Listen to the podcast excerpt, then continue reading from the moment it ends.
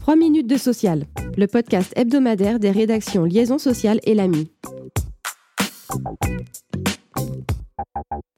Dans plusieurs arrêts du 13 septembre 2023, la Cour de cassation a écarté le droit français au profit du droit européen pour consacrer le droit de tous les salariés en arrêt de travail pour maladie à acquérir des congés payés pendant leur période d'absence.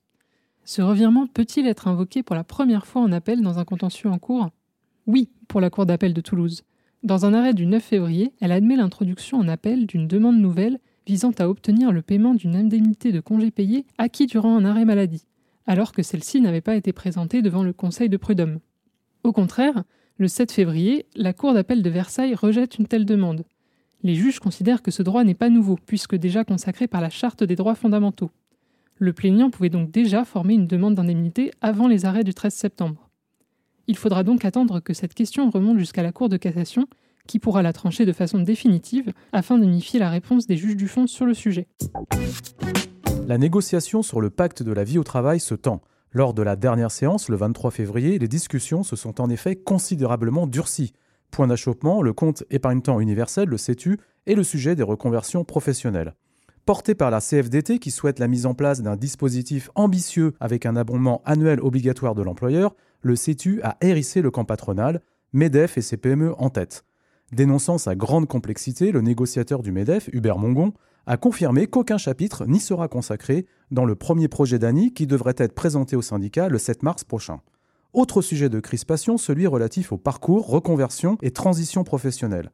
La proposition du MEDEF de créer un parcours d'évolution professionnelle pour remplacer les dispositifs existants a déclenché le courroux des organisations syndicales qui restent très attachées au projet de transition professionnelle qui a remplacé le congé individuel de formation.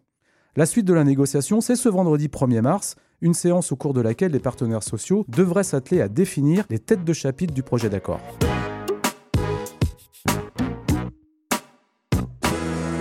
Les enregistrements d'une vidéosurveillance de sécurité peuvent fonder un licenciement pour faute grave, malgré le caractère illicite de la preuve. C'est ce qu'a décidé la Cour de cassation dans un arrêt du 14 février. Depuis une jurisprudence de 2020, la Haute Cour admet en effet la production par l'employeur d'un moyen de preuve illicite à condition que le juge procède à un certain nombre de vérifications. Celui-ci doit notamment opérer un contrôle de la légitimité et du caractère proportionné du dispositif litigieux en mettant en balance le droit au respect de la vie privée du salarié avec le droit à la preuve de l'employeur.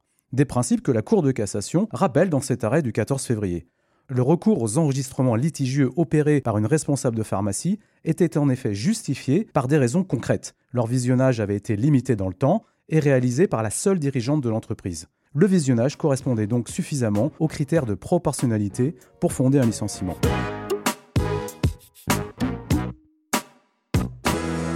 Moins 14%, c'est notre chiffre de la semaine qui correspond à la baisse d'ouverture de droits à l'assurance chômage entre 2019 et 2023.